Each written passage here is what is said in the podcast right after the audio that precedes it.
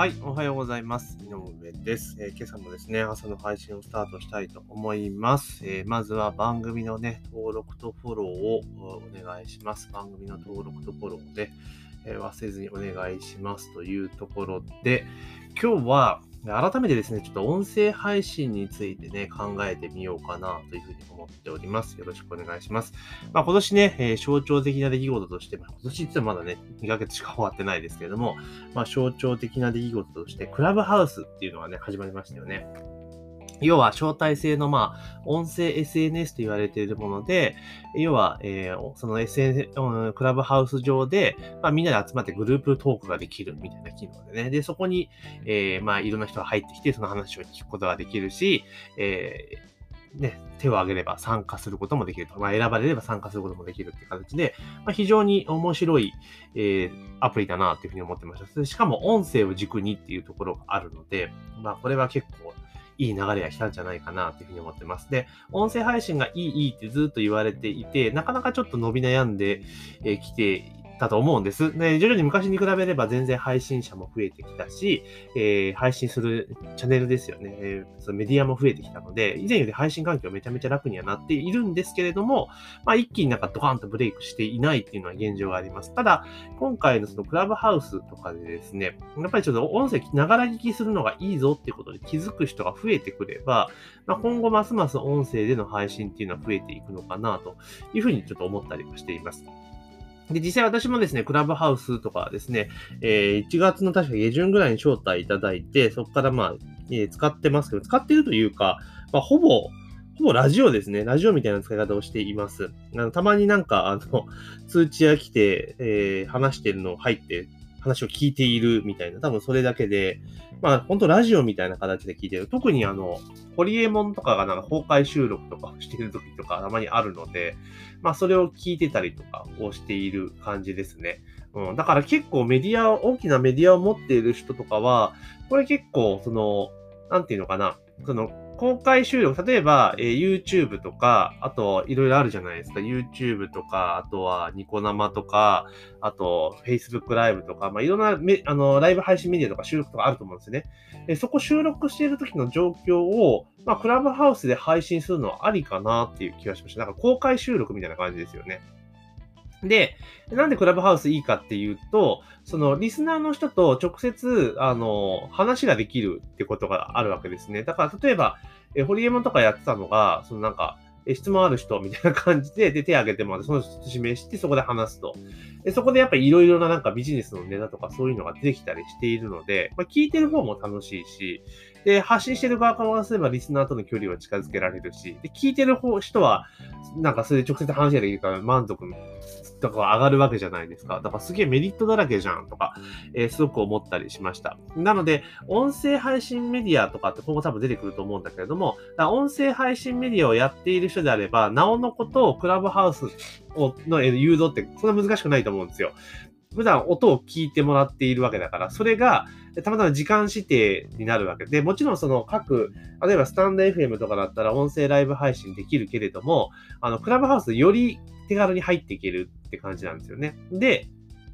そのクラブハウスって基本的にはアーカイブは残らないので、あの、で、こう自分が公開収録みたいにしますよって言ってれば別に内容収録してて問題は全然ないわけですよね。だから、それで、え公開収録みたいな形に使っておいて、で、それで、えーアーカイブは、例えば自分の音声メディア、例えば、ポッドキャストであったりとか、スタンド FM であったり、そういったものに、まあ、公開しておくと。いうふうにしていけば、まあ、生ですごい時間があっていろいろ話してを聞きたいとか、ライブ感を味わいたいとか、あと直接質問をしたいっていう人はクラブハウスに参加するようになるでしょうし、でそれも毎回毎回参加なんかなかなかできないので、そうなってきた場合には、そのアーカイブは、えー、ポッドキャストとかで聞けるようになる、ポッドキャストにユーザーを貯めていくことができますよね。スタイフとかもそうなんだけども、まあ、そういった形で格納していくっていうのがすごく、まあいいんじゃないかなとすごく思っています。だから音声配信するにあたって、まあまず、あの、フォロワーさんを増やそうと思ったらクラブハウスすごくいいんだけれども、ただ、無意味にフォロワーを増やしても仕方がないので、まあ自分のちゃんと興味を持ってくれくださる人を、やっぱりやっていかなければいけないっていうふうにすごく思ったりするんですよね。なので、まあ音声っていうのをすごくうまく使っていくことは、この令和3年ですか？えー令和3年自体で、時点では絶対有効だしやった方がいいのかなというふうに私はちょっと思っております。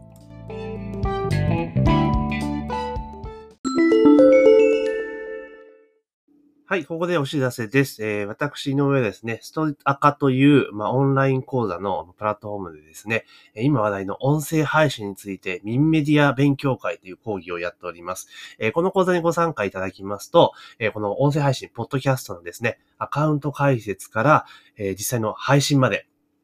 実際のワークを通じてですね、その講座内で自分のポッドキャスト番組が持てるようになります。毎週ですね、講座開催しておりますので、ぜひ自分も音声配信、ポッドキャストをやりたいなっていうふうに思われる方は、ぜひね、概要欄にリンクを貼っておりますので、まあ、そちらの方からね、講座のご案内ページをご確認いただければというふうに思っております。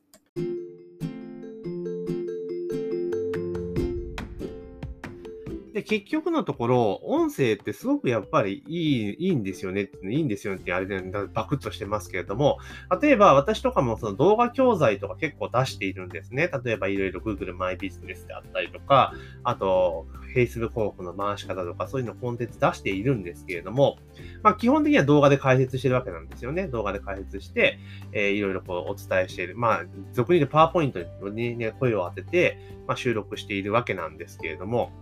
まあ、ただその動画で見ようと思った時って、やっぱ結構ハードルが高いわけですよね。ハードルが高いっていうか、えー、その見るぞっていう形で構えて、机に座って、パソコンつけて、まあ、もしくはスマホかもしれないけど、聞くぞ、見るぞって感じになるじゃないですか。だからやっぱハードル高いんですよね。だから見てもらっても、まあ、1回、2回で終わってしまうってことがほとんどなんですよ。一方、音声に切り替えた場合って、音声の場合ってその隙間時間に何度でも聞けるじゃないですか。だから、結構音声の方がそういう教材系のものに関してはすごくいいのかなと。で、今まではどちらかというと、その、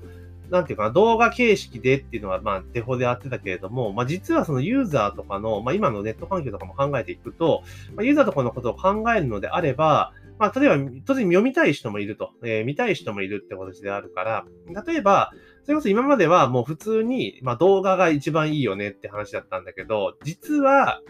今だったらひょっとすると、あの、PDF、例えばスライド収録とかスライドデータと音声を分けて、例えばですよ、あの、スライドデータは無料。で、音声は有料みたいな感じにするのとかもありかなってちょっと思ったりします。もちろんまあね、両方とも有料が理想なんですけども、なんか基本的に教育系のコンテンツって、音声を軸にした、え作りをしておくと。いうのがいいのかな。で、その方が結局何度も何度も聞いてくれるっていうところがあるじゃないですか。聞きやすいですよね。で、しかも例えば音声コンテンツの場合って、今までであれば、あの、例えば、えー、自分、音声を届けるときって、その MP3 ファイル自体を、まあ、お届けするっていう手もありましたし、まあ、それだとダウンロードしてもらって、まあ、ご自身のスマホとかにね、インスえー、保存してもらって聞くっていうのがあるんですけれども、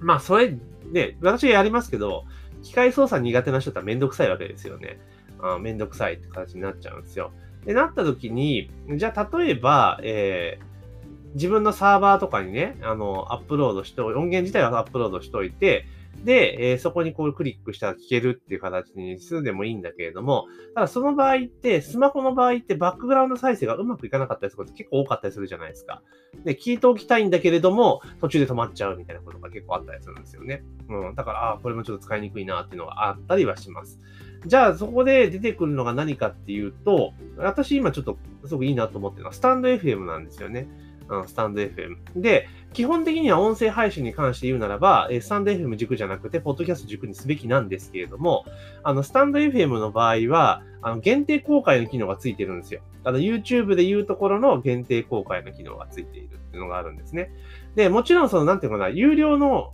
あの、本当にだからね、ガチで、ガチでっていうか、本格的なね、教育教材に関しては、まあ、ダウンロードした方がいいと思うんですよ。それこそ CD で届けるとかでも全然ありだと思うんだけれども、まあ、そういったものは必ず用意した方がいいと思うんですね。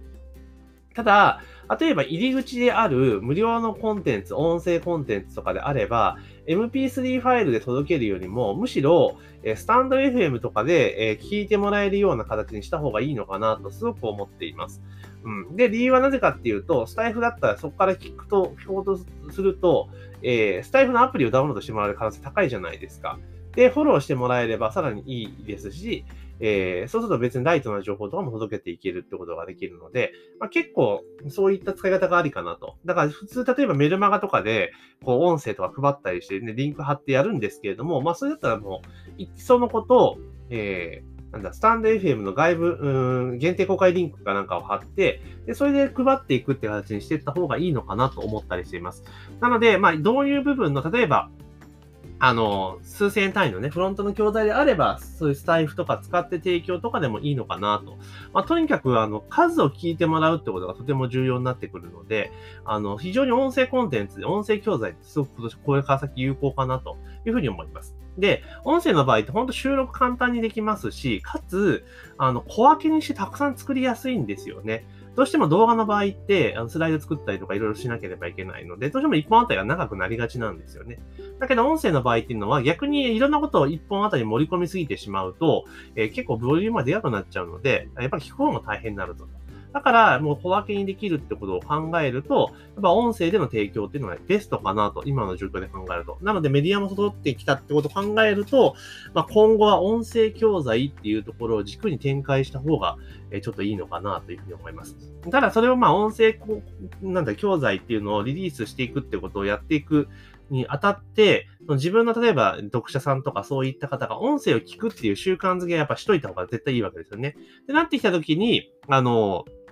もちろんメルマガで音声とか配っていくっていうのも当然いいんですけれども、メルマガってあくまでも読むメディアなので、まあ、だったらこう、スタンド FM とか、ポッドキャストとかで、えー、もう定期的にこう、私のように音声を配信していって聞くっていう習慣の持っている人を、まあ、リスナーとして、まあ、スタンド FM なり、ポッドキャストなり、まず一時的に格納していくと。あ手元でどうこうできるリストではないけれども、格納していく。で、その中で、えー、企画とかをね、通じて、えー、それを例えば、昨日お話しした LINE ステップとかね、えー、とかに移して、LINE の方に移して、まあ、商品をご案内するっていうやり方もありかなっていう気がしますよね。うん。なので、まあ、そんな形でですね、やっぱり音声配信を軸に進めていくっていうのは、今年はちょっと深掘りした方が面白そうだなっていうふうに思ってますので、まあ、ぜひですね、音声配信に興味がある方はですね、えー、私のポッドキャストを聞いといていただきたいなっていうふうに思うのと同時に、あと、えー、概要欄にですね、ちょっと LINE のリンク、専用のポッドキャスト関連のリンク貼っときますので、そちらの方にね、登録をしといてください。まだステップ配信ではしないですよ。こちらこの後準備しますけれども、